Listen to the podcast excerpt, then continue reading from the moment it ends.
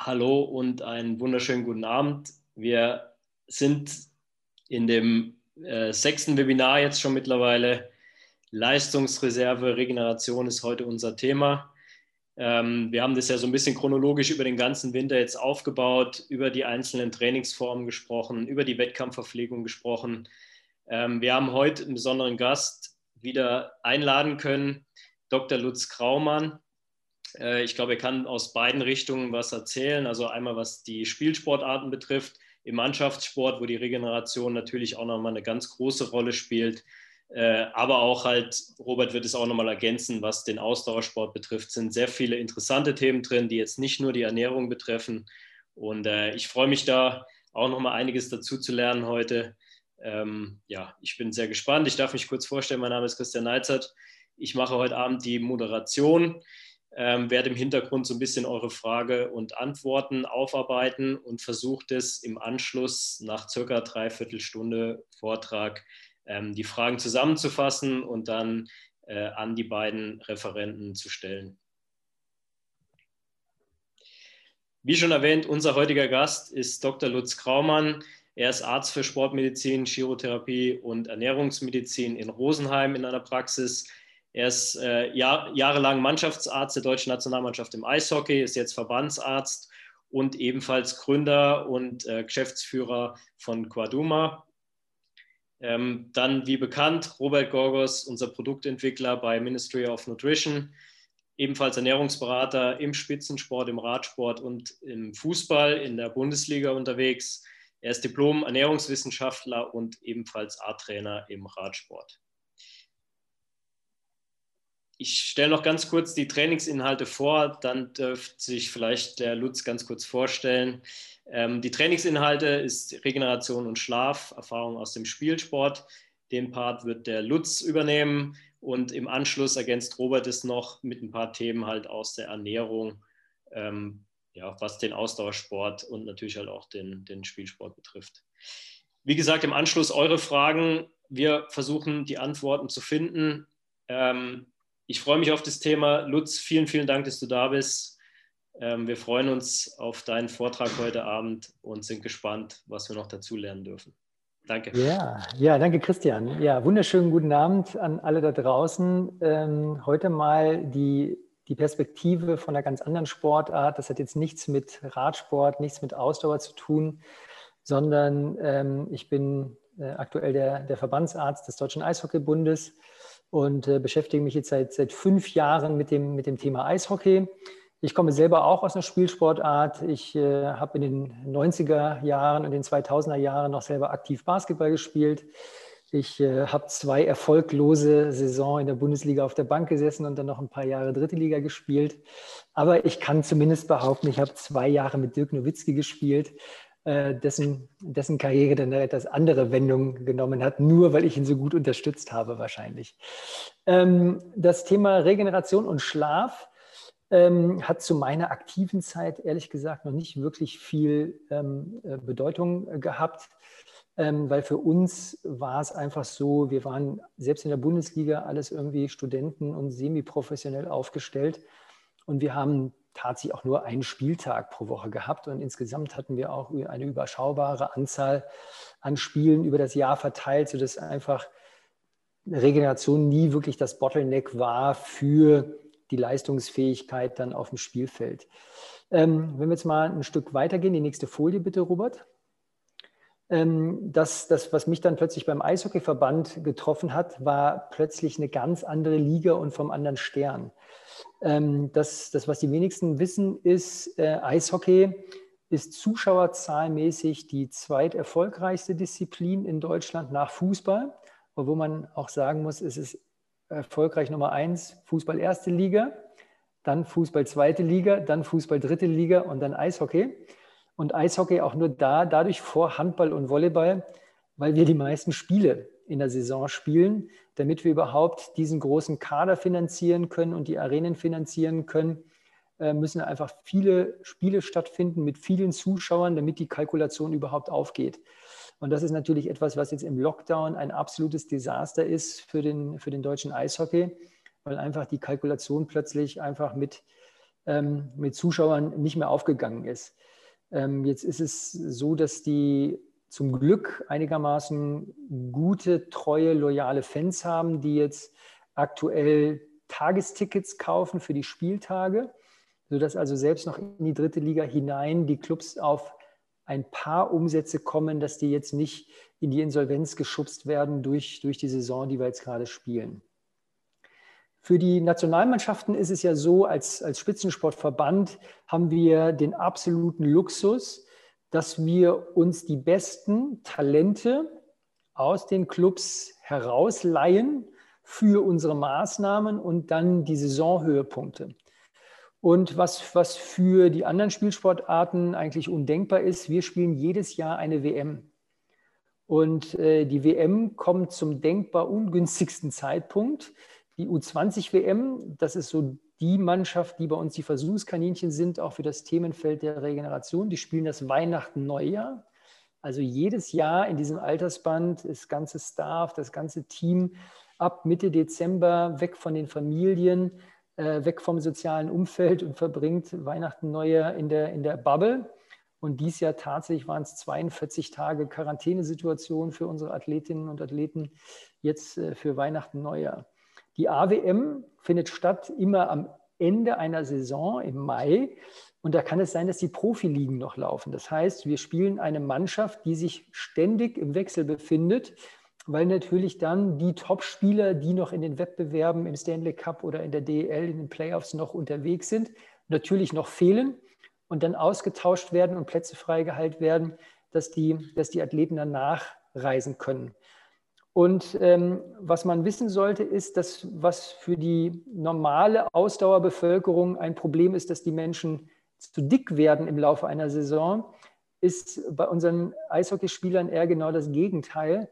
Unsere Nachwuchsathleten, die dann auch im Männerbereich schon mitspielen dürfen, aufgrund der Anzahl der Spiele verlieren die in der Regel im Laufe der Saison zwischen sieben und neun Kilo.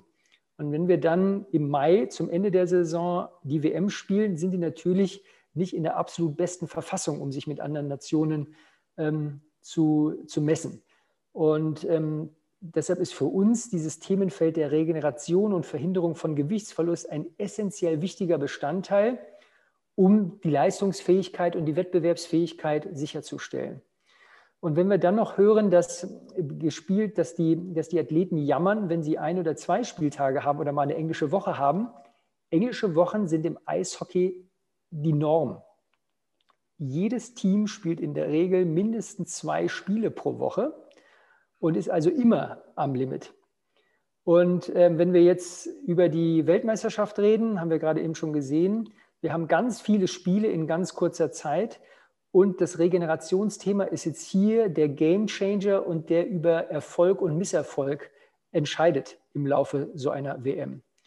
Ähm, die Athleten müssen beigebracht bekommen, wie sie hart auf dem Spielfeld sich verausgaben können. Jedes, jeden Tag geht es für so eine kleine Hockeynation wie für uns um alles oder nichts. Wir müssen jeden Punkt, den wir kriegen können bei der WM, äh, müssen wir mitnehmen, damit wir es schaffen, uns äh, einfach für die äh, Viertelfinals zu qualifizieren.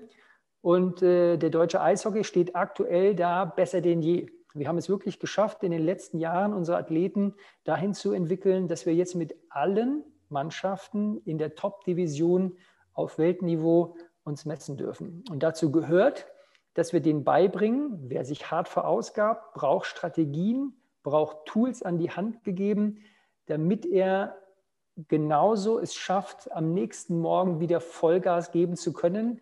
Denn wir hatten jetzt 2019 auf 2020 unglaubliches Losglück. Wir haben am 25. Dezember gegen die USA gespielt, am 26. Dezember gegen Kanada und am 29. Dezember gegen Russland.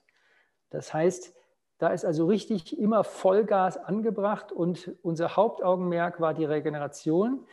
Und die U20-Mannschaft ist bei uns äh, der, das Team, was im Rahmen der RECMAN-Studie untersucht wird. Für diejenigen, die das noch nie gehört haben, es gibt in der Bundesrepublik ein großes Verbundforschungsprojekt der Universitäten des Saarlands, äh, der Universität Bochum und der Universität Mainz, die gemeinsam versuchen, mit Bundesmitteln das Themenfeld Regeneration besser zu verstehen. Und da gibt es auch ein Internetportal dazu, wo man sich noch über den aktuellen Stand tagesaktuell informieren kann, recman.org. Und ähm, wenn wir jetzt weitermachen, bitte Robert, stellen wir immer fest, dass wir immer wieder den Schlafräubern ins Auge sehen müssen. Und ähm, es gibt immer drei übliche Verdächtige, die Regeneration behindern und die unsere Athleten auch nach selbst fünf Jahren Nationalmannschaftstätigkeit immer noch nicht vollständig beherzigen. Und ähm, es gibt ja hier, glaube ich, so eine Umfragefunktion oder eine Chatfunktion, würde mich mal interessieren. Was glaubt ihr, was sind die drei üblichen Verdächtigen, was den Teamsportarten den Schlaf raubt? Und der eine Tipp, es ist ein Bild davon gerade in der Mitte. Und ich löse das kurz auf. Nummer eins ist der Umgang mit sozialen Medien und unseren digitalen Devices. Und ein Klassiker ist, dass unsere Athleten dann einfach, um runterzukommen, abends noch fies an der Playstation zocken. Und ähm, letztes Jahr bei der WM hat man wunderschön am ersten Tag nach Ankunft im Hotel einen Anruf vom Hotelmanagement, wo dann bitte der große äh, LCD-Fernseher aus dem einen Hotelzimmer ist. Weil haben die Jungs schön den Wandfernseher abgeschraubt, ins Nachbarzimmer gebracht, um da Playstation gegeneinander zocken zu können. Also Umgang mit Spielen und Medien ist Problemfeld Nummer eins. Problemfeld Nummer zwei ist, ähm, ist tatsächlich der Umgang mit äh, Koffein, ähm, weil wir natürlich in den Drittelpausen und den Tag über verteilt den Jungs immer wieder natürlich auch Kaffee geben. Und ähm, dieses, dieses Koffein führt natürlich dazu, dass am Ende des Tages die, die Bereitschaft, ins Bett zu gehen, nicht so sonderlich hoch ist.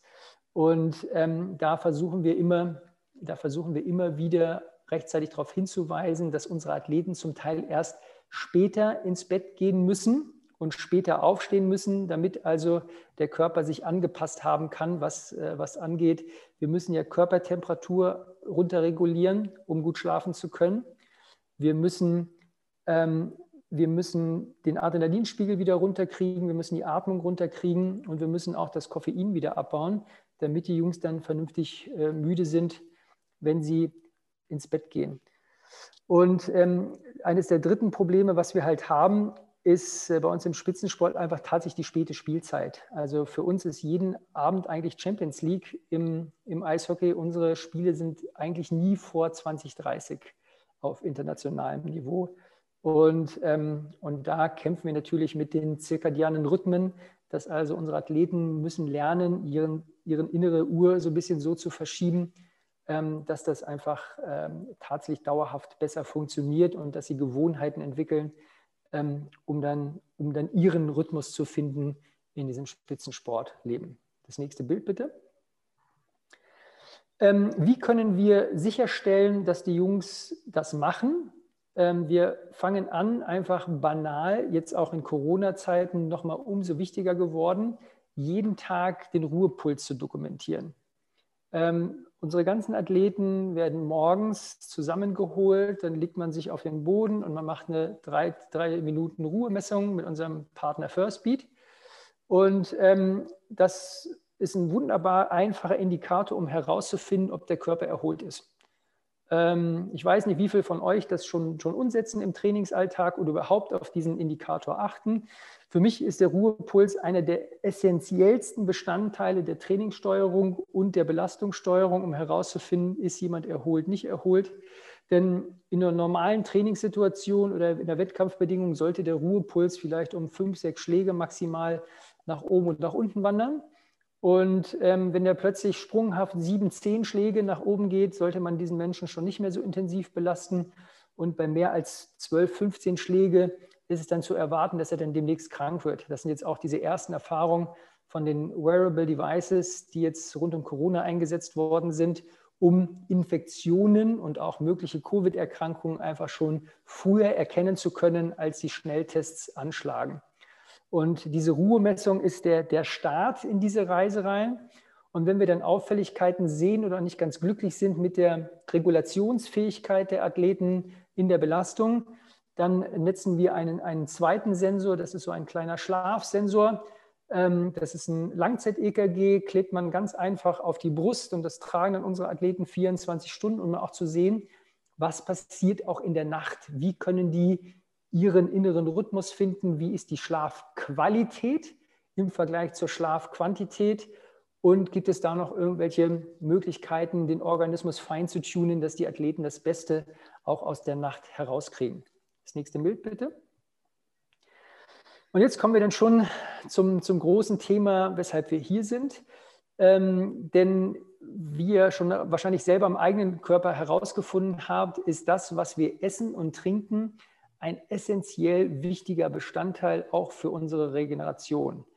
Und ähm, wir, wir müssen natürlich in unserem Teamsport unseren Athleten Tipps und Tricks beibringen, wie sie die richtigen Entscheidungen treffen können. Denn wenn wir das nächste Bild uns anschauen, selbst in so einer Mannschaft wie Eishockey, wo man denkt, das ist jetzt alles eigentlich unglaublich schnellkraftorientiert, haben wir unterschiedliche Muskeltypen und Athletentypen auf dem Eis. Wir haben die kleinen, schnellen Sprinter, die unsere Stürmer sind. Und wir haben die etwas ausdauerleistungsfähigen, Mischtypen, die wir in der Verteidigung haben. Das sind auch ganz schöne Klötze, die da stehen, wie so ein Bus oder wie so ein LKW.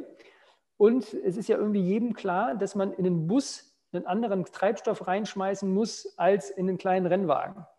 Und wir sehen unterschiedliche Abstufungen, wie auch an der Tankstelle, dass jeder wahrscheinlich andere Treibstoffsorten benötigt, um das Beste aus diesem Motor rauszukommen. Und es würde ja keiner auf die Idee kommen, mit dem Porsche 911 an die Tanke zu fahren und dort einfach mal Diesel reinzutanken, weil es gerade billiger ist. Und ähm, auch hier unseren Athleten am Anfang das Bewusstsein vermitteln, was sind denn die Treibstoffe, die sich für meinen Körper am besten eignen. Unter natürlich Vorhandensein von ein paar Grundregeln, und äh, gerade so im Übergang zwischen Amateur- und Profibereich versuchen wir denen natürlich so einfachste Grundregeln mitzugeben. Erst einmal natürlich eine adäquate Treibstoffauswahl und zweitens kaufe nie dort Lebensmittel ein, wo du dein Fahrzeug hinbringst zum Auftanken. Denn in der Regel ist das, was du dort findest, mit einem längeren Haltbarkeitsdatum versehen. Und wir sagen denen immer, je länger das Haltbarkeitsdatum auf dem Lebensmittel was du isst, desto kürzer wird deine Karriere sein als Spitzensportler. Je länger das Haltbarkeitsdatum ist auf dem Lebensmittel, desto kürzer wird deine Spielerkarriere sein. Und, ähm, und das ist so schon mal der erste, der erste Augenöffner. Neben dem, was wir essen und trinken und den Jungs beibringen, gute Choices zu machen im Alltag, hat natürlich das Thema Hydration, also Flüssigkeitshaushalt, für uns eine große Relevanz. Denn bei uns wird super viel geschwitzt auf dem Eis. Man hat ja, man denkt immer so, es ist kalt in der Arena, aber für die Jungs ist es alles andere als kalt, weil die sind unglaublich gut eingepackt, haben verschiedenste Schichten an Wäsche noch an und dann bewegen die sich intensiv und bewegen sich immer an der Schmerzgrenze und die verlieren relativ viel Schweiß auch in dieser Zeit. Und in den Sommercamps bringen wir denen das so bei, dass wir wiegen vor und nach der Trainingseinheit und dann 70 Prozent der Differenz an Gewichtsverlust nochmal ausgleichen, relativ zügig mit Wasser. Ähm, und für die Trainingslage versuchen wir den Athleten beizubringen, auch immer mal eine Qualitätskontrolle zu machen, ob sie denn vernünftig trinken und das können wir mit der Keramikkontrolle machen, dass wir den Athleten beibringen, mittags müsst ihr in der Lage sein, einen klaren Urin zu produzieren. Wenn ihr das nicht schafft, dann trinkt ihr nicht genug. Und äh, dieses Bewusstsein ähm, ist gerade so im Jugendbereich noch nicht sonderlich ausgeprägt. Ähm, und was man vielleicht nicht weiß, dass einfach dieses, dieser Flüssigkeitshaushalt nicht nur wichtig ist zur Wiedererlangung der Homöostase, sondern auch für die Stressregulation. Denn wenn wir intensiv schwitzen und mehr als zwei Prozent der Körperflüssigkeit verlieren durch Schweiß, Urin und Atmung, dann haben wir eine erhöhte Cortisolausschüttung im Körper. Und diese erhöhte Stressausschüttung führt dann auch dazu, dass die Regenerationsfähigkeit und vor allen Dingen unser Immunsystem leicht unterdrückt wird. Und das kann man einfach vermeiden, indem man herausfindet, wie viel muss ich denn trinken, damit ich mittags einen klaren Urin produzieren kann. Oder wenn man unterwegs ist, sich gegenseitig immer mal die Zunge rausstrecken, ob die noch schön glänzig ist. Ähm, und dann sollte eigentlich alles okay sein. Und ähm, dann können wir das nächste Bild uns schon anschauen. Die die Qual der Wahl hat der Athlet immer selbst. Also wir hatten ja schon gesagt, wir können nicht vorhersagen, was unseren Athleten gut tut. Deshalb haben wir immer einen ganzen Bauchladen voll von Nahrungsmitteln, die ständig verfügbar sind. Und dann hoffen wir, dass die Menschen, die zu uns kommen, die wir mitnehmen auf diese internationalen Maßnahmen, dass die schon einigermaßen geschult sind und herausfinden, was tut mir gut ähm, und dann dementsprechend handeln bei der Buffetwahl. Eigentlich aber sind wir uns sicher, dass das noch nicht bei allen angekommen ist. Denn wenn man sieht, nämlich wie die Jungs dann essen, landen doch immer unglaubliche Nudelberge mit fieser Sahnesoße drauf, obwohl wir eigentlich wissen, dass es für die meisten bessere Choices gäbe, wenn wir sie langsam dahin bringen würden. Und ähm, deshalb ist, glaube ich, das, was, ähm, was ihr hier so im Alltag macht, äh, Robert und Christian, ist unglaublich wichtig für die nachhaltige Förderung unseres Spitzensports, nicht nur bei den Individualdisziplinen, sondern auch vor allen Dingen bei den Mannschaftssportarten, weil wir haben sicherlich noch eine sehr große Leistungsreserve, wenn wir über die Regeneration dann sprechen. Und ähm, es muss den Athleten immer klar sein, dass wenn wir uns intensiv im Training belasten, ist das Erste, was kaputt geht, ist der Motor. Jeden Tag, indem wir hart trainieren, produzieren wir einen intensiven Zellschaden an der Muskulatur. Das kann man im Labor nachweisen. Das machen wir uns immer mal den Spaß in den Sommermonaten, in, in, in den Summercamps, dass wir auch mal Blut abnehmen und mal die Kreatinkinase bestimmen. Und ähm, da sind die dann schon relativ überrascht, wie viel da kaputt gespielt wird an essentiell wichtigem Gewebe. Und wenn man dann schaut, müssen wir immer noch wichtige Informationen an die Athletinnen und Athleten weitergeben, damit die zukünftig selbst bessere Entscheidungen treffen. Weil es ist ja nicht nur bei uns relevant, sondern auch vor allen Dingen für den Alltag in ihren, in ihren Franchise-Teams. Und äh, wir haben uns jetzt vor der WM 2019 mal die Arbeit gemacht und haben so ein bisschen Literaturrecherche gemacht. Was sind denn so die Do's und die Don'ts äh, für unsere Athleten, wenn wir um Essen und Trinken reden? Vor allen Dingen im Hinblick auf Schlaf. Was gibt es an Literatur, die belegt, was behindert Schlaf, was fördert Schlaf? Um das Ganze zu verstehen, äh, nochmal ganz kurz eingehen auf, auf was ist Schlaf. Schlaf ist etwas, was als Phänomen betrachtet wird, dass das Gehirn seinen Bewusstseinszustand zyklisch verändert im Laufe der Nacht. Wir haben also unterschiedlichste Schlafstadien, die durchlaufen werden.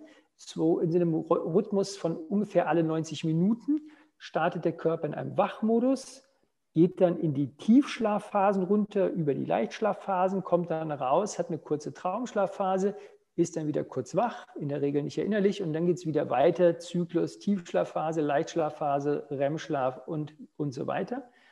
Und nach vier Zyklen, ungefähr 90 Minuten, ist bei einem Regenerationstag die körperliche Erholung abgeschlossen. Und bei intensiven körperlichen Belastungen kann es sein, dass die Zeit nicht ausreicht, um Entzündung zu regulieren, Stoffwechsel, zwischen und Endprodukte zu entgiften und eliminieren, um motorisches Lernen und Wachstum überhaupt zu gewährleisten. Und ähm, in diesen intensiven Wettkampfphasen kann es sein, dass unsere Athleten sogar auch mal zehneinhalb Stunden Schlaf bekommen müssen.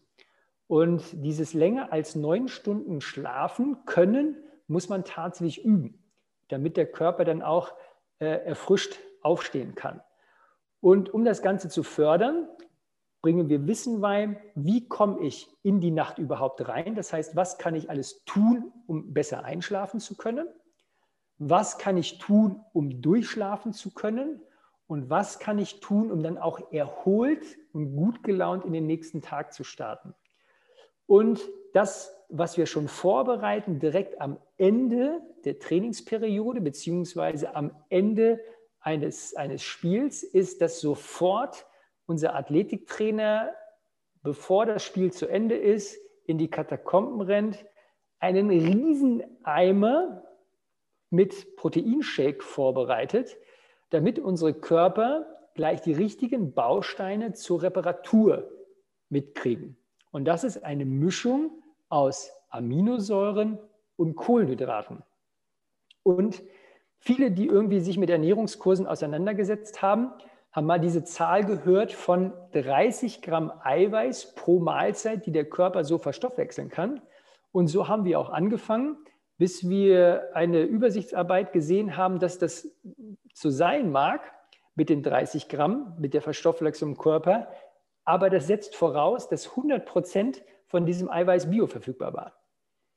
Und dadurch, dass immer irgendein bisschen Eiweiß im Stuhlgang hängen bleibt und nicht aufgenommen wird, ist man in den letzten zwei, drei Jahren dazu übergegangen, dass wir bei der Mahlzeit etwas überdosieren und vor allen Dingen bei dem Recovery Shake, dass wir hier 40 Gramm reinmischen und hoffen, dass 30 Gramm aufgenommen werden, damit wir das ideale Maß haben, um die Eiweißsynthese dann gleich auf Hochtouren ablaufen lassen zu können.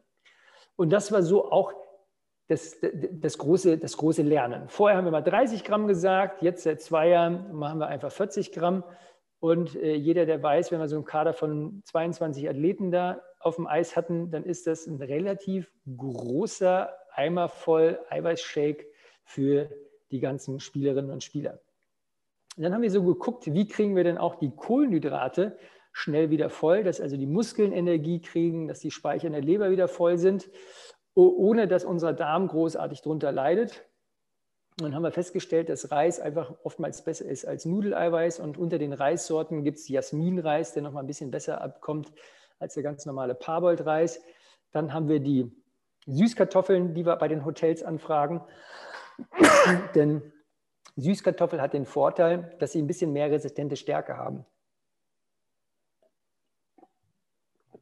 Und natürlich auch unser Immunsystem wichtig ist für so einen längeren Zeitraum, Entschuldigung, äh, bei einer Weltmeisterschaft. Wenn wir dann unsere Athleten ins Bett bringen wollen, kann man so ein paar Psychotricks nehmen. Und oftmals gibt es dann bei uns nochmal abends warmen Milchreis oder einen warmen Grießbrei. Da hat man so ein Soul Food, was auch nochmal Kohlenhydrate reich ist und ein bisschen Eiweiß drin hat. Und dann die Athleten ein bisschen besser äh, einschlafen können. bei, den, ähm, bei den Athleten, die Probleme haben, weil sie wach werden in der Nacht, weil sie irgendwie Zuckerschwankungen haben, haben wir einfach ausprobiert, einfach so eine Art Nussmus, Mandelmus zu geben, ähm, damit die, die Blutzuckerschwankungen in der Nacht ein bisschen besser wegpuffern können. Und das lohnt sich einfach mal auszuprobieren. Wir würden es immer natürlich im Alltag ausprobieren und nicht in der Wettkampfphase wie bei den Weltmeisterschaften. Das mit dem Esslöffel Honig taucht oft in der Literatur auf, bin ich aber ehrlich gesagt kein so großer Fan von, weil wir natürlich die Fructoselast in den Sportgetränken schon relativ hoch haben und ähm, das bei Athleten dann auch mal zu Magen-Darm-Beschwerden führen kann. Und wenn wir dann abends nochmal einen Esslöffel ähm, Honig oben drauf schütten, dann könnte dieses Fass dann irgendwann zum Überlaufen kommen. Schlaftees kann man auch ausprobieren. Bin ich ehrlich gesagt kein so großer Fan von am eigenen Leibe. Wenn ich Schlaftees abends trinke, muss ich dreimal nachts raus zum Wasser lassen und dann habe ich irgendwie nichts gewonnen. Ich äh, mag vielleicht ein bisschen besser einschlafen, aber wenn ich dann dreimal nachts raus muss, um Wasser zu lassen, wenn es Habentreiben wirkt, dann habe ich doch mehr verloren, als ich gewonnen habe. Eine Sache, die ich nachher noch kurz vorstellen werde, ist auch das Kreatin als Kautablette vorm Bett. Und da werde ich nachher noch kurz erklären, weshalb wir das tun. Was natürlich die, die großen Don'ts sind, wo wir alle Athleten vorwarten und was natürlich auch eigentlich im Spitzensport schon angekommen ist, abends Alkohol äh, mag das Einschlafen erleichtern, aber behindert jegliche Form von körperlicher Erholung im Tiefschlag und, und die Ausschüttung der Wachstumshormone. Und das, das haben die Spieler mittlerweile verstanden, dass es, wenn sie bei uns sind, dass es dann kein Alkohol gibt. Auch das äh, sehr fettige oder sehr scharfe Essen abends äh, behindert die Regeneration und man kann das wunderbar einfach sehen bei unseren Messinstrumenten, egal ob es jetzt einfach das Klebe-EKG ist oder die Wearables, die man hernehmen kann. Man sieht, wie die Zuckerschwankungen den Körper behindern, in die Tiefschlafphasen zu kommen. Und wenn man das einmal gesehen hat, was damit passiert im eigenen Körper, dann lässt man das einfach freiwillig sein. Hähnchenfleisch ist ein lustiges Phänomen, dass mehrere immer so relativ stabil zwischen 25 und 30 Prozent von so einem größeren Kader schlafen schlechter, wenn die Hähnchenfleisch abends essen. Das heißt, die enzymatische Ausstattung oder die enzymatische Aktivität auch der Eiweißzerlegung im Magen-Darm-Trakt scheint nicht stabil zu sein. Und zum Mittagessen kann es sein, dass es gut vertragen wird. Abends in größeren Mengen kann es sein, dass es die, die Schlafqualität behindert. Deshalb sind wir immer so ein bisschen vorsichtig, was, was Geflügel am, am Abend angeht.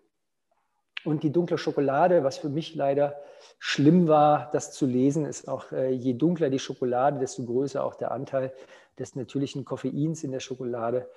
Und äh, das will man natürlich abends nicht haben, wenn wir ja müde werden wollen.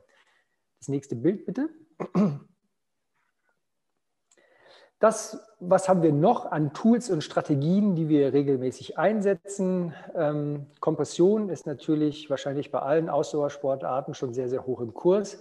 Wir waren ehrlich gesagt geschockt, als wir die Vorbereitung gemacht haben für die Olympischen Spiele in Pyeongchang.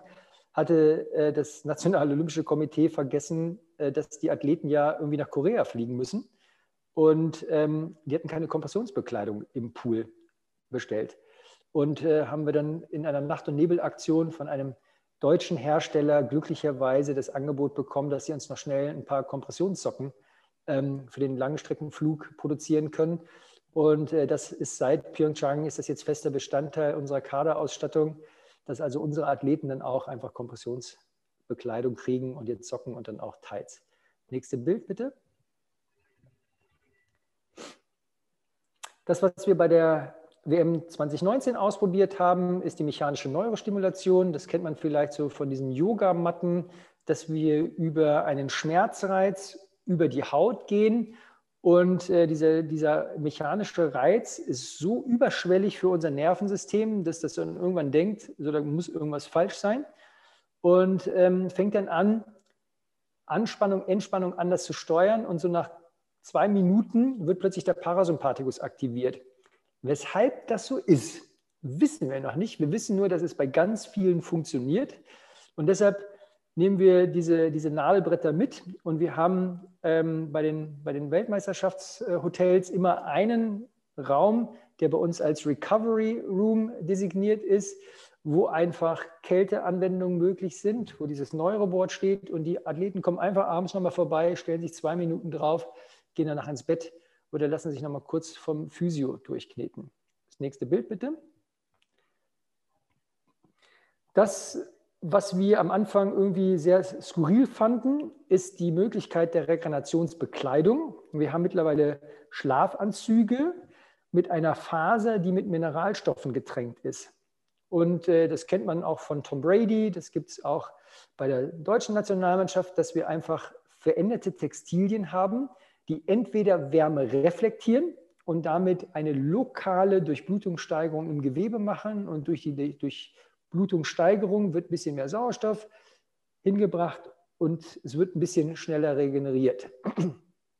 Das wird jetzt auch kommen, dass wir jetzt ähm, für die AWM, die im Mai stattfinden wird, werden wir alle Athleten ausstatten mit einer gezielten Bettdecke, die auch mit diesen Fasern äh, gefüllt ist, dass also diese Infrarotreflexion ähm, auch für unsere Athleten ähm, jetzt bei der nächsten WM in Riga zur Verfügung stehen wird. Zusammen mit, dem, mit der Funktionsphase auch als, als Schlafanzug. Das nächste Bild bitte. Das, was, die, was wir von den Handballern kopiert haben und langsam bei uns äh, in den Nachwuchs etablieren, ist ähm, die Möglichkeit, das Aktivitätsniveau im Gehirn runter zu regulieren durch spezielle Frequenzen. Viele haben vielleicht schon mal den Begriff binaurale Töne gehört. Das heißt, wir geben unterschiedliche Töne auf das linke, auf das rechte Ohr.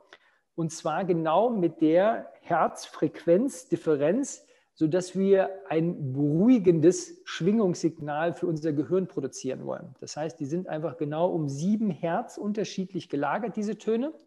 Am Anfang schwingen und brummen die noch so ein bisschen. Und äh, die neueste Generation ist einfach so, dass dieses Brummen nicht mehr nervig empfunden wird von unserem Gehirn. Und man sieht hier in dem Bild, dass hinter den kleinen Gehörknöchelchen ein Nervengeflecht ist, das in der Lage ist, bei diesen Schwingungen auch den Parasympathikus zu aktivieren und damit schneller in die Erholung reinkommen kann. Und ähm, da sieht man, dass es mittlerweile mehrere Anbieter gibt äh, im Markt. Und es gibt schon viele Profi-Organisationen, die das derzeit mit den Athleten ausprobieren. Ähm, ich, ich mag das, mich nervt das nicht. Ich habe mittlerweile auch noch eine andere Anwendung, die ich auf dem iPhone gerade hernehme, auch für produktives Arbeiten. Ich habe also auch einen, einen Anbieter, mit dem ich einfach meine Bücher schreibe ähm, und mir immer gezielte Zeitblöcke auch damit vorgeben kann. Und äh, das macht einfach Spaß, wird zum Ritual und es kommt einem, es fällt einem leichter, einfach in diese bestimmten Erregungszustände oder Entspannungszustände ähm, sich hoch und runter zu regulieren. Das nächste Bild bitte. Das ist das, was ich vorhin angesprochen hatte, schon bei den Do's, was wir jetzt seit zwei Jahren machen, dass wir abends unseren Athleten äh, Kautabletten geben. Und in diesen Kautabletten sind drin zwei Gramm Kreatin, ähm, gepaart mit Zucker, ähm, damit einfach die Aufnahme von dem Kreatin so ein bisschen optimiert wird. Und ähm, das, was hier genutzt wird, ist nicht, dass wir irgendwie die Muskeln anwachsen lassen wollen und äh, Wassereinlagerung in der Muskulatur hervorrufen wollen, sondern bei diesen zwei Gramm kann es sein, wenn es durch die Blut-Hirn-Schranke kommt, immer gesetzt im Fall, das funktioniert immer nicht bei jedem, aber bei wahrscheinlich 30 bis 40 Prozent, dass das dabei helfen kann, die Adenosinrezeptoren, die voll sind, wenn wir müde sind und erschöpft sind, schneller wieder freizuschaufeln, denn der Adenosinrezeptor spielt eine Rolle für die subjektive Erholung und Frische. Und äh, je schneller diese Rezeptoren freigeschaufelt werden und je weniger die belegt sind mit Adenosin in der Früh, wenn wir aufwachen, desto frischer fühlen wir uns. Und dieses subjektive Empfinden ist natürlich auch wichtig für die Athleten, wenn es dann darum geht, einfach Routinen und Rituale auszubilden, um sich dann wieder auf das nächste Spiel vorzubereiten. Und da sollen die sich natürlich so frisch wie möglich fühlen am nächsten Tag. Das nächste Bild bitte. Jetzt habe ich einen großen Überblick gegeben, einen Schnelldurchritt über das Thema Schlaf und Regeneration. Und ähm, es ist uns völlig klar, dass wir einfach alleine dieses Themenfeld gar nicht beackern können. Und deshalb sind wir dankbar, dass wir halt einfach die Forscher haben aus Saarbrücken, die Forscher aus vor allen Dingen Bochum bei uns im Eishockeyverband, die uns mit Rat und Tat zur Seite stehen und natürlich auch die Industriepartner, die uns immer wieder dabei helfen, neue Sachen auszuprobieren, neue Ideen in die Tat umzusetzen. Und ähm, als Einzelkämpfer und als Guru wird man es nicht schaffen, mit den Athleten auf den Gipfel der äh, Leistungsfähigkeit anzugelangen, sondern wir müssen alle voneinander lernen, wir müssen Wissen teilen und ähm, deshalb bin ich auch immer bereit, irgendwie die Experimente, die wir derzeit machen, auch mit der Öffentlichkeit zu teilen. Und äh, ich freue mich auf Feedback. Und ich freue mich auch über jeden, der sich mit einbringen möchte. Wir haben jetzt im letzten, vor, äh, vor zwei Jahren haben wir einen Fachverband gegründet, die International Association of Performance Medicine, wo wir Mediziner, Physiotherapeuten, Psychologen, Sportwissenschaftler, Ernährungswissenschaftler an einen Tisch holen um mit Menschen herauszufinden, wo denn deren Limit ist. Das Problem immer in unseren Disziplinen ist, wir vergleichen immer unsere Ergebnisse mit einer kranken Bevölkerung. Und uns fehlen die Referenzwerte von den gesunden Menschen und den leistungsfähigen Menschen. Und das wird unsere Zukunft sein, dass wir gemeinsam neue Referenzen definieren aufgrund der Datenbanken, die wir jeden Tag befüllen und uns dann an Perzentilen wieder neu orientieren, bin ich besser als die Menschen, mit denen ich mich vergleichen möchte? Oder halt habe ich noch Potenzial, mich dahin zu entwickeln? Und wo das Limit ist, das würden wir erst herausfinden, wenn wir wahrscheinlich dauerhaft die Lichter dann ausknipsen werden. Danke für eure Zeit. Ich freue mich nachher auf eure Fragen. Vielen, vielen Dank, Lutz. Ähm, ich glaube, faszinierend. Ähm, ich habe auch vieles äh, lernen dürfen ähm, und würde jetzt gern sozusagen diesen, diesen Part, der, den du normal noch angeschlossen hättest, übernehmen und gerne Erfahrungen aus dem Profi-Radsport teilen. Ähm, jetzt kommen wir wieder mehr so in den, in den Ausdauerbereich. Ähm, ich glaube aber auch, dass die Ausdauersportler unter uns sehr vieles aus dem, was Lutz äh, angesprochen hat, auch auf jeden Fall übernehmen können.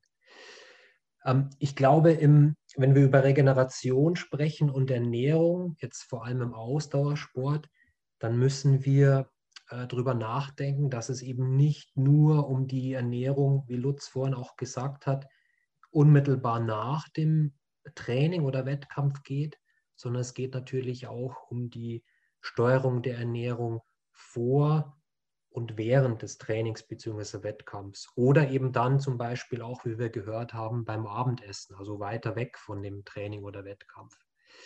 Und im, im Radsport kann man, glaube ich, oder auch im, in allen anderen Ausdauersportarten kann man das, glaube ich, ganz gut steuern, indem man sich einfach, einfach bewusst wird, was ich überhaupt erreichen will.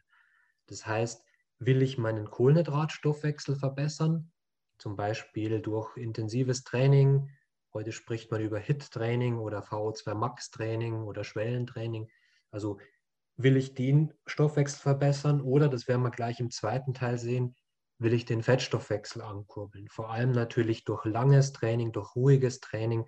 Und das kann man durchaus durch die Ernährung etwas äh, ja, mit beeinflussen ähm, und kann damit auch wiederum die Regeneration, die Anpassung an das Training, was ja das eigentliche Ziel ist, äh, fördern. Ganz wichtig, wenn wir den Kohlenhydratstoffwechsel trainieren wollen, sind die Glykogenspeicher ich möchte dem Körper ja beibringen, wie er effizient Kohlenhydrate verstoffwechselt. Das heißt, ein nicht voller Glykogenspeicher macht in dem Fall keinen Sinn und würde wahrscheinlich auch oder sehr sicher bei extremer Belastung ähm, ja, dazu führen, dass ich einerseits das Training nicht durchziehen kann oder andererseits in eine Mangelsituation komme. Ich glaube, wir haben ausführlich darüber gesprochen, wie hoch der Kohlenhydratverbrauch sein kann bei entsprechenden Intensitäten im letzten Webinar und würde dann dazu führen, dass der Körper hergeht und einfach katabol reagiert.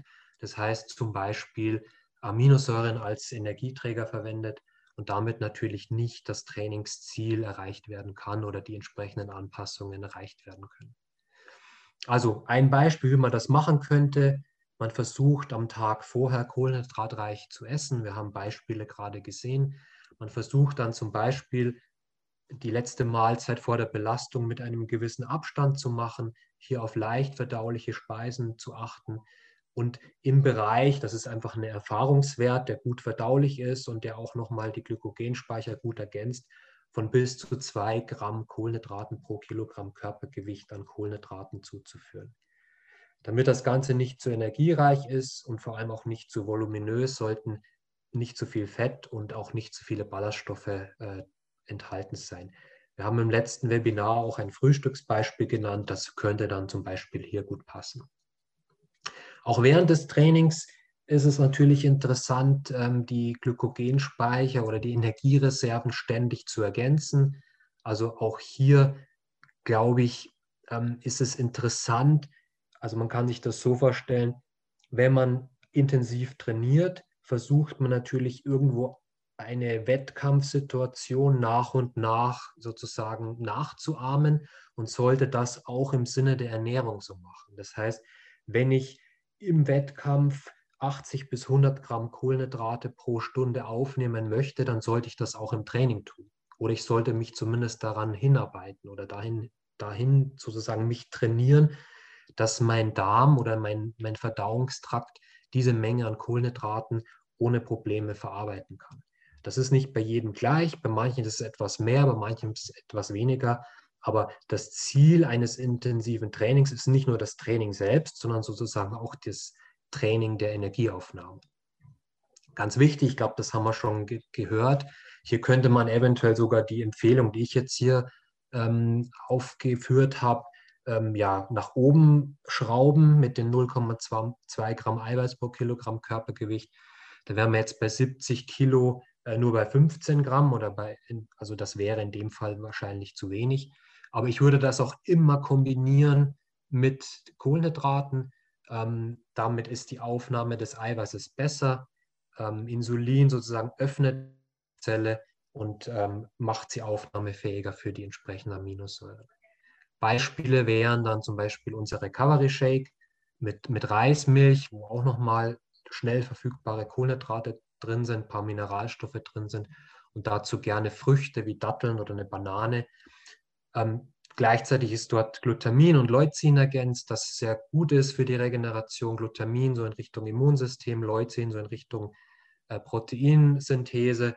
Oder man kann hergehen und das mit dem R8 lösen, ähm, wo also Zucker und Aminosäuren kombiniert sind, Zucker aus der Frucht und auch aus äh, Rohrzucker und äh, Aminosäuren in einer ganz speziellen Kombination, die perfekt sozusagen zur Biosynthese geeignet sind.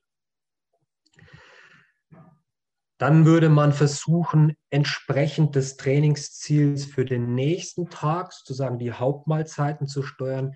Möchte ich am nächsten Tag beispielsweise den Fettstoffwechsel trainieren, sind nicht ganz volle Glykogenspeicher möglicherweise von Vorteil. Das heißt, ich würde hier also nicht so viele Kohlenhydrate zuführen und eher zum Beispiel in Richtung Gemüse gehen, auf jeden Fall auch Eiweiße zuführen. Und wenn ich Kohlenhydrate esse, dann Kohlenhydrate, die langsam ver verstoffwechselt werden. Möchte ich am nächsten Tag mich bestmöglich erholen oder möchte ich wieder intensiv trainieren, sollte ich auf jeden Fall wieder circa zwei Gramm Kohlenhydrate pro Kilogramm Körpergewicht zuführen. Ähm, auch hier, und da wiederhole ich mich gerne, aber ich glaube, man kann es nicht oft genug sagen, nach einem intensiven Training, wenn es um optimale Regeneration geht, ist natürlich schwer verdauliches, sehr fettes Essen, auch ähm, rotes Fleisch. Wir haben von Hähnchen gehört bei etwa einem Drittel der, der Eishockeyspieler. Alkohol absolut nicht empfehlenswert. Rotes Fleisch, das ist einfach eine Erfahrung, auch aus dem Skilanglauf, die ich hier gerne teilen möchte. Das kann dazu führen, dass sozusagen diese dieser Abbau von Stoffwechsel zwischen und Endprodukten einfach behindert wird und damit die Regeneration auch wieder ja, nicht optimal oder verlangsamt abläuft. Sehr günstig sind Mineralstoffe. Ähm, da glaube ich, liefert die Natur alles, was wir brauchen, also aus Getreide, aus Kartoffeln. Wir haben von der Süßkartoffel gehört. Beeren sind sehr günstig, Nüsse, frische Kräuter. Also das sind Dinge, die auf jeden Fall äh, ja als Schutzstoffe heute gelten und ähm, wenn möglich jeden Tag in den Mahlzeiten enthalten sein sollten. Auch hier wieder Eiweiße wichtig. Es muss nicht zwingend Fleisch sein oder ist in dem Fall vielleicht gar nicht so ideal. Also über Milchprodukte, Hülsenfrüchte kann man das sicherstellen in Kombination dann zum Beispiel mit Getreide oder wir kennen es aus der Kombination Kartoffeln und Ei, wo wir eine sehr gute Eiweißqualität auch sicherstellen können oder Aminosäurenmischung äh, sicherstellen können. Und da kann man sicher in den Bereich von etwa 0,5 Gramm Eiweiß pro Kilogramm Körpergewicht gehen. Wir haben gehört, dass nicht alles Eiweiß immer ankommt. Wenn ich jetzt von einem 80 Kilogramm Eishockeyspieler ausgehe, dann sind wir genau hier auch bei der Empfehlung von 40 Gramm Eiweiß. Beim Fettstoffwechsel, wie gesagt, kann man, das muss man aber ausprobieren, da ist auch nicht jeder gleich. Ähm, das sind eher die erfahrenen und schon sehr leistungsfähigen Sportler, die darauf gut reagieren, dass man eben dann vor der, ähm, vor der äh, Fettstoffwechseleinheit versucht, eben nicht gezielt äh, Kohlenhydrate zuzuführen und da vielleicht nur auf 0,7 bis 1 Gramm Kohlenhydrate pro Kilogramm Körpergewicht geht und so sozusagen in das Training startet, eventuell auch etwas mehr Eiweiß zuführt, um ein gutes Glucagon-Insulin-Verhältnis zu schaffen und damit den Fettstoffwechsel möglicherweise noch so ein bisschen anzukurbeln. Koffein kann hier eine, eine, eine Rolle spielen. Wie gesagt, ähm, das muss man ausprobieren. Viele reagieren darauf günstig. Ähm, was natürlich nicht gut wäre, wenn man das macht und dann nach wenn man langes Training machen möchte, nach zwei Stunden völlig fertig ist und das Training nicht in der gewünschten Intensität fortsetzen kann. Also wie gesagt, langsam darauf hinarbeiten, das ist nur eine Möglichkeit, um den Fettstoffwechsel hier ein Stück weit äh, zu fördern. Ich würde auch während des Trainings Kohlenhydrate Im Idealfall natürlich nicht ähm, so viel wie beim Kohlenhydratstoffwechseltraining, dann etwas weniger, eben auch um katabole Prozesse zu vermeiden, um auch hier wieder die Regeneration nicht zu beeinträchtigen. Also nochmal, dass die Regeneration beginnt sozusagen schon während des Trainings, indem ich die richtigen Entscheidungen treffe. Also ein guter Erfahrungswert sind etwa 30 Gramm langsam verfügbare Kohlenhydrate pro Stunde, zum Beispiel aus Isomaltulose. Da haben wir unser äh, Slow Carb Getränk mit Sauerkirsche, was auch so ein bisschen den Stoffwechsel anregen kann. Und den zusätzlichen Energiebedarf könnte ich dann zum Beispiel über den Porridge Bar decken, der dann auch noch ein paar Eiweiße und Fette liefert, ähm, um dann etwa in einen Bereich zu kommen von 40 bis 60 Gramm Kohlenhydraten pro Stunde und schon einen Teil der verbrauchten Kohlenhydrate sozusagen während des Trainings ersetzt. Ganz wichtig, keine Experimente mit hohen Intensitäten. Das geht eigentlich immer schief. Ähm, ich würde hier tatsächlich auf jeden Fall ähm, in einem sehr niedrig intensiven Bereich trainieren. Ähm, man kann vielleicht, wenn man die Laktatbildungsrate reduzieren will, zu einem mittelintensiven Bereich mit vorentleerten Glykogenspeichern gehen. Aber mit Sicherheit sollte man das nicht übertreiben und ähm, auf jeden Fall hohe Belastung oder höhere Belastungen vermeiden. Wo es auf jeden Fall gut funktioniert, das sind die Erfahrungen, ist bei einer niedrigen Intensität, die sogar im unteren Bereich des Grundlagenbereichs liegt, ähm, also im Bereich von etwa 50 bis 65 Prozent der FTP. Das müsste man aber dann auch ähm, individuell steuern und äh, ja, einfach schauen, wie erhole ich mich, wie ist die Anpassung, wie ist meine Leistungsfähigkeit. Im Zweifel lieber langsamer in dem Fall fahren als äh, zu schnell. Da geht es eher um die Belastungsdauer als um die Belastungsintensität und so erreiche ich die entsprechenden Anpassungen. Nach dem Training auch wiederum Open Window nutzen, um eine optimale Anpassung ähm, ja, zu ermöglichen um die Regeneration hier sofort sozusagen einzuleiten, um die, den ähm, anabolen Prozess zu starten, also die, die Anpassung an das Training zu ermöglichen. Wir haben in den letzten Seminaren mal davon gesprochen, die Früchte des Trainings zu ernten. Also das ist hiermit gemeint. Also auch hier wieder ein Recovery Shake. Wie gesagt, man kann eventuell auch mit dem Eiweiß ein bisschen höher gehen oder man kann höher gehen, wie wir gehört haben. Ähm, oder eben ähm, das dann auch kombinieren mit Mineralstoffen aus Mandelmilch zum Beispiel ähm, und Trockenfrüchten. Das ist jetzt nur ein Beispiel. Ich glaube, da findet jeder seinen Weg. Ähm, aber wichtig ist auf jeden Fall, Eiweiße zuzuführen. Auch hier wieder das Essen nach dem, nach dem äh, Training entsprechend des Trainings für den nächsten Tag oder wie möchte ich mich anpassen, wie möchte ich mich regenerieren. Steht die Regeneration im Vordergrund, würde ich zum kohlenhydratreichen Essen greifen. Steht die Anpassung in Richtung Fettstoffwechsel am nächsten Tag im Vordergrund, kann man ausprobieren, die, äh, die Glykogenspeicher gezielt nicht aufzufüllen. Aber wie gesagt, da muss man vorsichtig sein, das haben wir ja schon angesprochen. Aminosäurenzufuhr sicherstellen, also keine Nudelpartys oder keine einseitigen Nudelpartys, haben wir von Lutz auch schon gehört. Ähm, vielseitig essen, um eine gute Kombination verschiedener ähm, Aminosäuren äh, sicherzustellen und damit die Qualität der Eiweißzufuhr zu verbessern. Auch hier wieder eine Eiweißzufuhr von etwa einem halben Gramm Eiweiß pro Kilogramm Körpergewicht. Wenn ich das so in Richtung Train Low mache, kann das durchaus auch ein bisschen höher sein. Ganz wichtig, und das wird häufig vergessen, ähm, ist der Ruhetag das, ist, ähm, das muss jetzt kein kompletter Ruhetag sein. Also ich glaube, dass leichte körperliche Aktivitäten wie Spaziergänge oder jetzt für den Läufer oder Radfahrer, vielleicht im Sommer ein Bad im, im naheliegenden See, das mache ich zum Beispiel gerne. Ich finde das sehr entspannend. Ähm, also es muss kein kompletter Ruhetag sein, aber auf jeden Fall kein Training im Sinne eines Trainings. da finden natürlich entsprechende Anpassungsprozesse statt. Da kann der Körper sozusagen alle verloren gegangenen Stoffe wieder ersetzen. Hier kann äh, eine, eine Synthese von neuer von neuen Zellen stattfinden.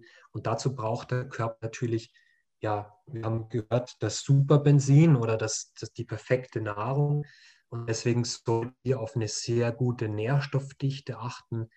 Ähm, weil ich aber nicht so viel Energie verbrauche, ein bisschen die Energiedichte im Auge haben, jetzt vor allem für den Läufer oder Radsportler. Das heißt, Produkte wie Gemüse, Obst, Kräuter, Beeren, Vollkornprodukte, Kartoffeln, Hülsenfrüchte sind sehr gut geeignet, weil sie viele Nährstoffe und nicht zu viel Energie beinhalten. Und an solchen Tagen sind vielleicht Dinge, die ich an einem intensiven Trainingstag nicht so zuführe, wie zum Beispiel ein Steak oder ein Stück Leber oder sowas, ähm, günstig, weil sie eben die Nährstoffe ersetzen, die vielleicht am Vortag oder zwei Tage nicht so verfügbar waren. Auch eine Erfahrung, ähm, regelmäßig Energie zu führen, Snacks einbauen, Heißhungerattacken vorbeugen, weil das wiederum den Regenerationsprozess verschlechterte. Ähm, mäßig, wenn ich regelmäßig esse, kann ich auch vielseitig essen. Das heißt, ich kann möglichst viele Nährstoffe einbauen. Also man könnte zum Beispiel das so machen, dass man drei Hauptmahlzeiten und zwei Snacks einbaut.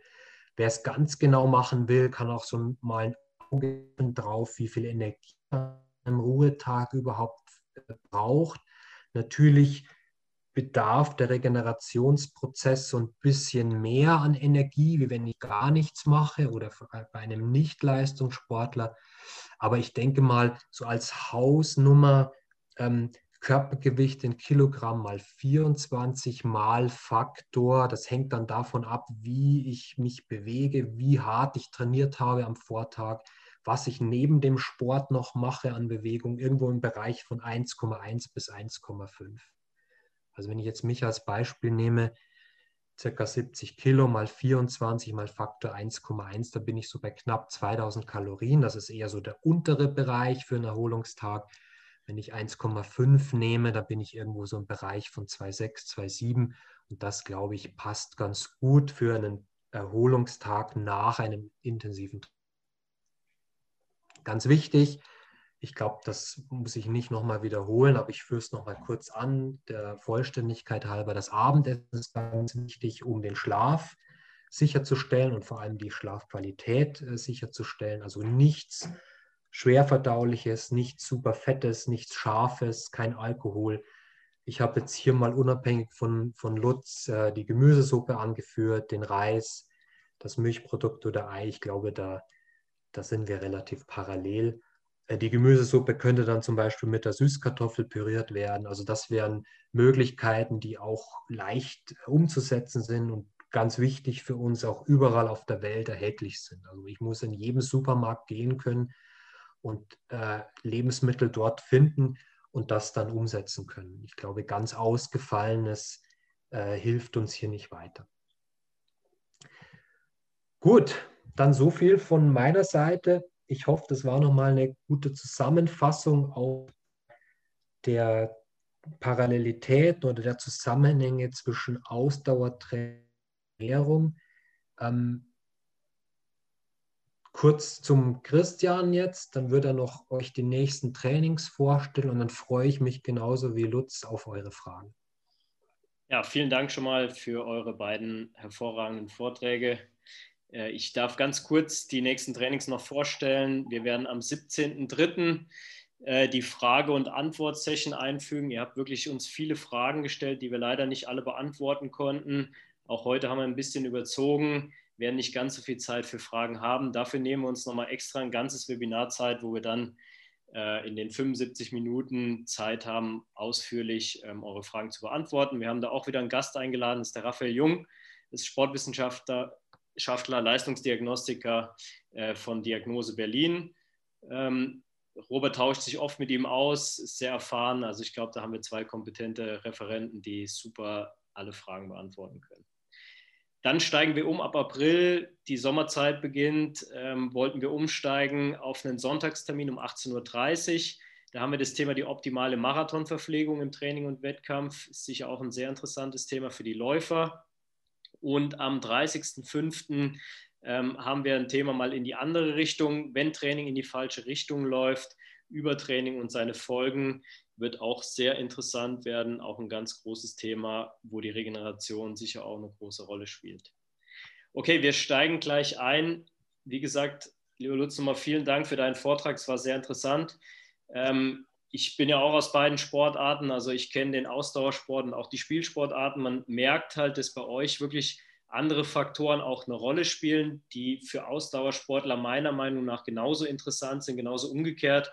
Robert und ich, wir machen es auch so.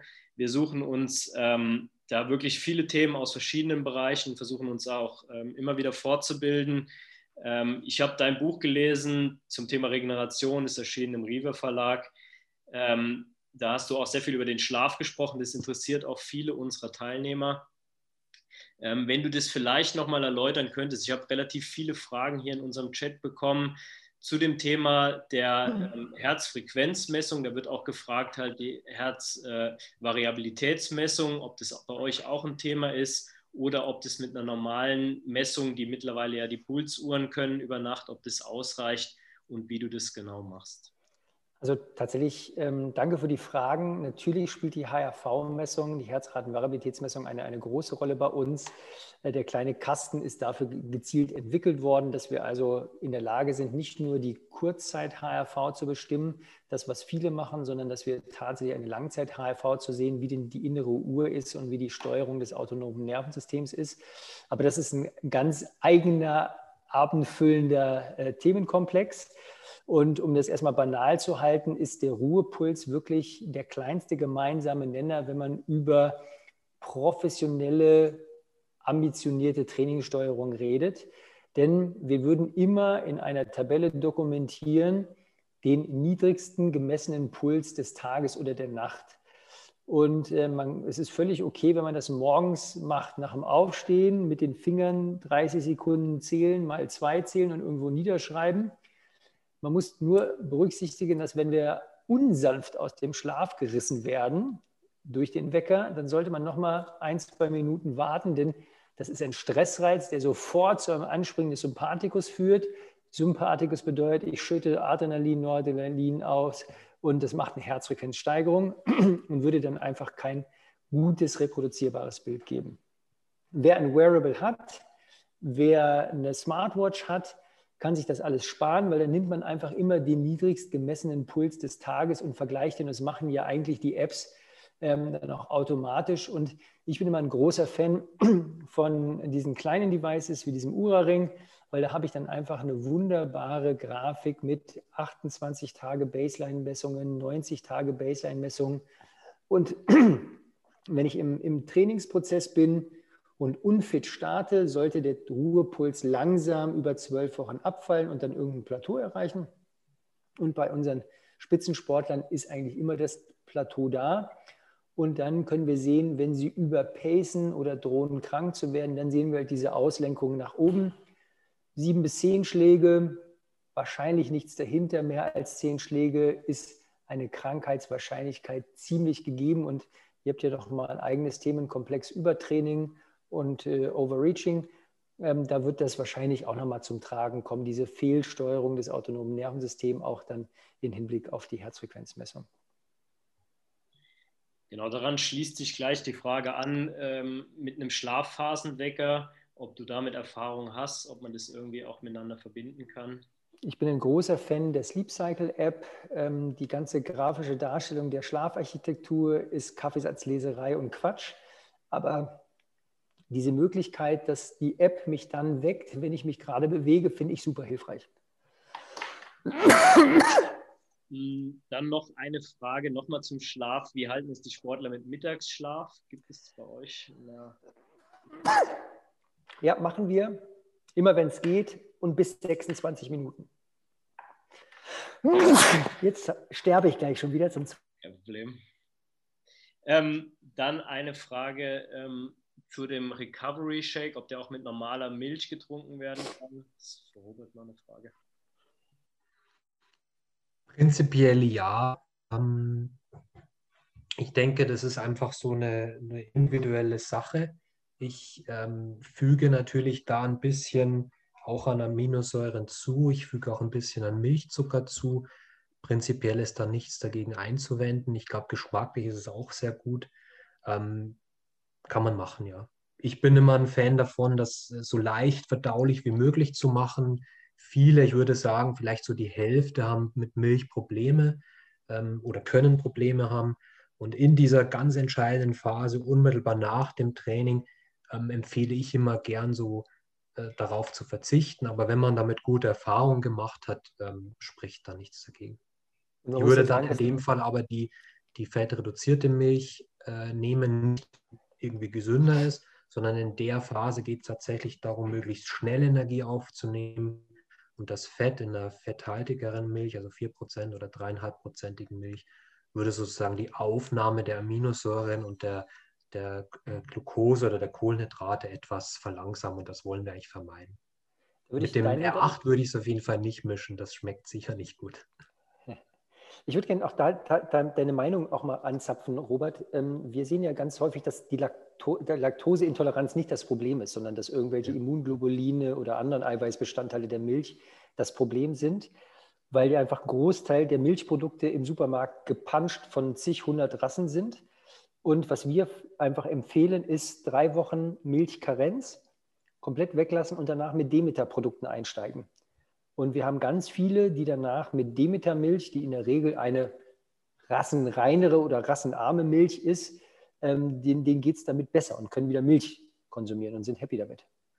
Und schmeckt halt gut. Also für die, für die, die vielleicht sich nicht, nicht, so, nicht so tief drin sind in dem, in dem Ernährungsthema, Demeter ist ein, ist ein Bioverband ähm, und der nach, also sozusagen die strengsten Richtlinien von allen Bioverbänden hat und ähm, sehr auf die Qualität äh, der Ernährung der Tiere und der Haltung der Tiere achtet. Ähm, und die Erfahrung habe ich auch gemacht. Also qualitativ sehr hochwertige Milchprodukte, qualitativ sehr ja, unbehandelte oder unverfälschte Milchprodukte. Ich führe auch mal als Beispiel den echten Schweizer Emmentaler an oder den äh, echten Tiroler Bergkäse oder den, den italienischen Parmesan. Also das sind Dinge, die häufig auch von Leuten, die mit Milch Probleme haben, gut vertragen werden.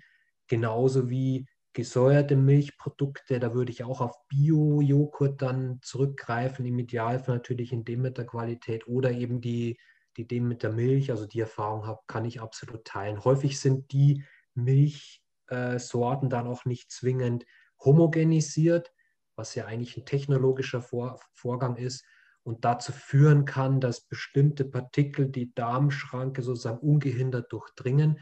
Wenn das nicht der Fall ist, dann findet sozusagen ganz natürlicher Verdauungsprozess statt und das würde ich dann ja, bevorzugt empfehlen. Also Demetermilch, die nur pasteurisiert ist und nicht homogenisiert ist. Ähm, dann hat der Lutz das Thema Kreatin angesprochen. Da gibt es auch einige Fragen dazu, woran man hochwertige Kreatinpräparate erkennt und äh, vielleicht noch die Darreichungsform Pulver, Kapsel, Tablette. Da ist auch noch eine Frage gewesen, die schließe ich gleich an, ähm, ob Kreatin auch in ähm, normalen Produkten oder ja, normal irgendwo vorkommt in der Ernährung oder ob man das dann immer substituieren muss. Nö, kommt natürlich auch im Fleisch vor, halt nicht in den Mengen, die wir einfach haben wollen. Wir wollen es ja gezielt einsetzen als funktionelle Substanz. Und ähm, da gibt es ein relativ einfache Qualitätsmerkmal und das ist das Herstellerlabel Creapur. Deutscher Hersteller, da weiß man, dass keine Verunreinigungen drin sind. Äh, ich würde generell alle, die mit Sport zu tun haben, immer auf die Kölner Liste verweisen, um sicherzustellen, dass keine irgendwelchen Quatschsachen drin sind und dass diese, diese Charge auf jeden Fall mal getestet wurde. Denn ganz viele Sachen, die bei großen Internethändlern feilgeboten werden, ähm, sind natürlich nie geprüft und es weiß keiner, was wirklich drin ist, weil die, die können alles Mögliche auf das Label draufschreiben und was dann drin ist, ist immer was ganz anderes. Und alles, was auf der Kölner Liste auftaucht, wurde auf jeden Fall mal in einem Lebensmittellabor ähm, ähm, einfach getestet.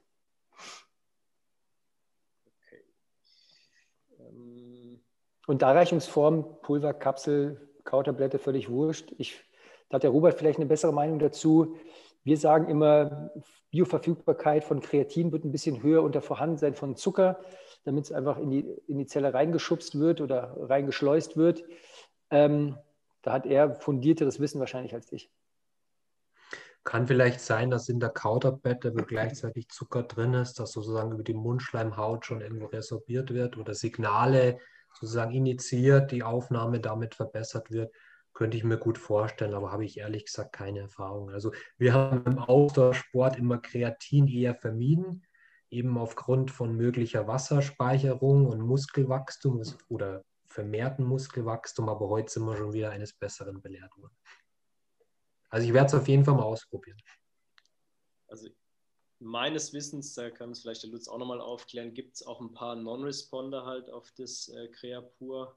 Ich bin mir auch nicht ganz sicher, ob das schon widerlegt worden ist. Du, das, du, hast sogar eine ganze Menge Non-Responder. Also das heißt, also äh, immer bei den, bei den Muskel, wenn du sagst, wer lagert es im Muskel ein, äh, mit Wassereinlagerungen sind es wahrscheinlich 50, 60 Prozent, die es nicht einlagern. Und das kann man einfach sehen, ist dann irgendwann rausgeschmissenes Geld. Und bei, den, ähm, bei denen wird dann auch wahrscheinlich das nicht funktionieren mit der, mit der subjektiven Erholung. Einfach, man gibt ja nicht viel Geld aus. Ne? Das ist ja ist ein billiges Präparat, ausprobieren, drei Wochen machen, bringt es mir einen subjektiven Nutzen, wenn nicht, einfach wieder über Bord schmeißen. Okay, dann gab es noch ein paar Fragen zu den passiven Maßnahmen, die du vorgestellt hast. Was genau Kompressionssocken, was da der Vorteil ist. Ich habe eine Frage gesehen zu diesen Reboots, also die die Lymphflüssigkeit ähm, da abtransportieren, ähm, ob ihr sowas im Einsatz habt. Reboot haben wir tatsächlich, also tatsächlich auch das Produkt hatten wir bei der WM 2019 dabei. Ich habe es bei mir jetzt in der Praxis und ähm, finde das super. Es muss halt einfach immer, es, es muss gemacht werden. Ne? Das heißt, wenn der Athlet es nicht schön findet, weil es ihn für sich nicht gut anfühlt, dann wird es nicht umgesetzt werden. Aber Reboots fühlen sich für wahrscheinlich 98 Prozent gut an und deshalb werden sie es auch machen. Das ist eine gechillte halbe Stunde und wir kombinieren sogar im Reboot drin liegen und dann auch noch die Soundfiles drauf, weil da hast du eh eine halbe Stunde Zeit. Die sollen ja eigentlich entschleunigen in dieser halben Stunde und dann kannst du auch noch ähm, die Soundfiles über den Kopfhörer geben und äh, alle sind in ihrem Happy Place. Perfekt. Ähm, dann habe ich noch eine Frage für Robert, denke ich mal dass wenn man zwei oder drei Einheiten am Tag äh, hinter sich bringen muss, ähm, wann man da am besten den Recovery Shake dann einnimmt. Ähm. Kommt auf die Einheiten an. Also ich würde es auf jeden Fall bei der intensivsten Einheit machen. Wenn es drei Einheiten sind, dann werden die wahrscheinlich nicht ganz so lange sein, aber wenn die Einheiten nicht intensiv sind, würde ich es auf jeden Fall nach der längsten Einheit des Tages machen. Vielleicht kann man es besser beantworten, indem man sagt, wann brauche ich es nicht. Also wenn ich jetzt mein beschriebenes Bad im See nehme, brauche ich es auf jeden Fall nicht. Ähm, wenn ich ein, ein, ein KB-Training, sagen wir im Radsport, also im Kompensationsbereich habe, dann brauche ich das sicher nicht. Aber alles, was irgendwo ein Trainings, ähm, ja, eine Trainingsadaptation sozusagen hervorrufen soll, also entweder über die Trainings über den Trainingsumfang oder die Trainingsintensität, da würde ich das machen. Heißt also, ich darf es durchaus auch zweimal am Tag nehmen, wenn es der Fall, wenn es erforderlich ist. Dann hätte ich noch eine Frage an Lutz, das Thema Blackroll ähm, als Regenerationstool einzusetzen, was du davon hältst. Glaube, ich kann es Also äh, ich habe ich hab das Buch dazu geschrieben, habe das 100.000 Mal verkauft. Meine Ausbildungen zum Thema Blackroll laufen in 44 Nationen auf diesem Planeten. Also wir nutzen das natürlich auch im Eishockey. Und ich wollte jetzt nicht so viel Werbung machen für irgendwelche Marken, deshalb habe ich das mal rausgeschmissen, weil ich dachte, das, das weiß eigentlich jeder, dass das irgendwie äh, gut ist. Und man macht das, um den Muskeltonus nach intensiven Belastungen runterzubringen. Und ähm, dann ganz kurz einfach, wie sieht bei uns das Trainingsende aus? Runter vom Eis, bisschen Flüssigkeit auffüllen, raus aus der Eishockeyklamotte, dann ähm, gehen wir aufs Fahrrad. Wir machen noch eine Nachbelastung, Nachbelastung um nochmal Zirkulation zu fördern, Umverteilung des Laktats zu fördern. Dann Selbstmassage mit der Black Roll und Stretching, um Muskeltonus runterzubringen. Dann Eisbad, Dusche, Eiweißshake, Essen, Bett. Ja. Ähm, zum Thema Eisenmangel bin ich mir jetzt nicht sicher, ob das irgendwie auch zum Thema Regeneration gehört, die Frage. Also was hilft bei Eisenmangel, ist die konkrete Frage. Ich werfe es einfach mal in die Runde. Also ich würde es gerne mal übernehmen, ja. ähm, aber oder Lutz, starte du. Nee, nee, ich wollte sagen, das ist ein klassisches Ernährungsthema. Da lasse ich dir erstmal den Vor Vortritt. Also Eisen ist natürlich in dem Sinne wichtig für die Regeneration, weil es natürlich eine Anpassung erst ermöglicht. Das heißt, anders gesagt, wenn ich einen massiven Mangel habe an diesem mhm. Spurenelement, dann wird natürlich der Sauerstofftransport, ähm, die Ausbildung einer individuell maximal möglichen Leistungsfähigkeit gar nicht erst möglich sein.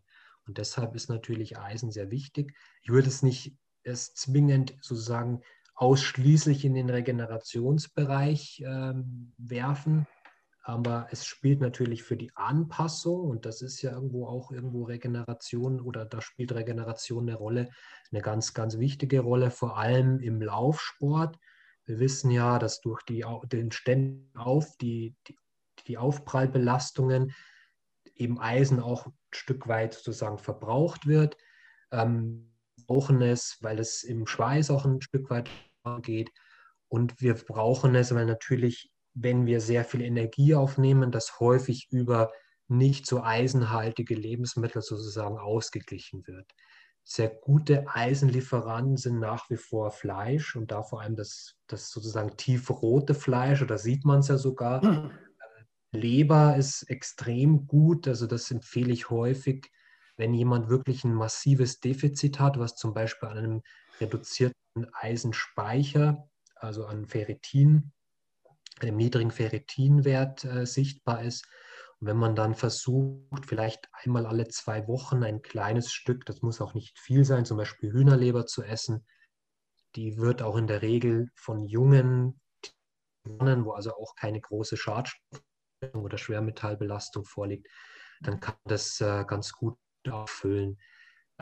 Wenn ich einen sehr großen Energiebedarf habe, und vielleicht auch zwingend nicht so viel äh, Fleisch zuführe, was häufig der Fall ist, ähm, dann äh, kann man durchaus auch ein, ein, eine Eisensubstitution sich überlegen. Aber das sollte man tatsächlich dann mit seinem Arzt oder zumindest Ernährungs ähm, abklären. Also zu viel Eisen ist sicher auch nicht gut. Also mehr hilft nicht mehr. Es gibt Leute, die haben eine Eisenspeicherkrankheit und dann würde das zu vermehrten Oxidationsprozessen führen im Körper, was sicher nicht so günstig ist. Aber so als Nummer, das nehmen wir im Sport, äh, Ferritinwert bei Männern über 100, bei Frauen auf jeden Fall über 60 und das sollte ich regelmäßig kontrollieren. Wenn das nicht ist, eventuell Substitution. Eisenfumarat ist recht günstig, äh, wird aufgenommen, Eisen, Bisglycinat auch gut aufgenommen ähm, und eben einfach aus echten Lebensmitteln ist hier mit Sicherheit der Lieferant. Und äh, was du gerade gesagt hast, ist, das liegt mir immer ganz am Herzen. Viele Hausärzte kommen dann erstmal auf die Idee und machen nur das Serum Eisen und das ist totaler Quatsch. Man muss tatsächlich den Arzt, den Hausarzt informieren, bitte, ich zahle das Ferritin, was irgendwie 3,75 Euro kostet, das zahle ich selbst. Und ähm, ja. der, der, Referenzwert ist hier totaler Bullshit. Also der Referenzwert für Deutschland, der fängt erst an, gelb-rot zu werden, wenn wir unter 35 sind. Damit kann keiner auf höchstem Niveau Sport machen. Und ähm, das, was der, was der Robert gerade gesagt hat, das sollte man tatsächlich irgendwo niederschreiben und verteilen. Über 50, 60 bei den Frauen und bei den Männern gerne 100 als, als, äh, als niedrigster Wert. Und danach schon über Ergänzung oder nochmal Überprüfung ähm, nachdenken. Und was wir machen am Anfang ist in der Regel, wenn die Leute Fleisch essen, ist die Aufnahme gestört. Und dann muss man kurz gucken, ob man vielleicht die, die natürliche Aufnahme über L-Glutamin als Aminosäure, die so ein bisschen Leaky Gut äh, reduzieren kann, vielleicht einfach damit die Aufnahme erhöhen. Also gucken, weshalb ist denn die Aufnahme dann gestört, wenn ich Fleisch esse und nicht Veganer bin. Super. Unsere Zeit ist leider schon ein bisschen überschritten jetzt. Ähm, unsere Kapazitäten sind erreicht. Wie gesagt, Lutz, vielen, vielen Dank nochmal. Ich darf dir das äh, Feedback mitgeben von einem unserer User, dass er gesagt hat, das beste äh, Webinar, was wir bisher gemacht haben. Das, der Dank geht natürlich erstmal an dich und das Lob. Ähm, Robert, auch vielen Dank für deine Ergänzung. Die Frage war, ob wir das im Anschluss wieder als PDF bei uns hinterlegen dürfen. Da muss ich natürlich den Lutz fragen, ob er dazu äh, seine Einstimmung gibt, dass wir das, ja. äh, die Folien da auch präsentieren dürfen. Dann könnt ihr euch das gerne wieder bei uns im Trainingscenter runterladen als PDF-Datei. Nochmal vielen Dank für deine Teilnahme. Wir haben viel gelernt. Wie gesagt, ich kann dein Buch sehr empfehlen, wer da ein bisschen tiefer einsteigen möchte. Äh, wir haben das auch hier getan und haben uns da einige Infos rausgezogen und ähm, ja, es bleibt spannend. Danke. Besten Dank euch. Vielen Dank, Lutz. Danke. Tschüss.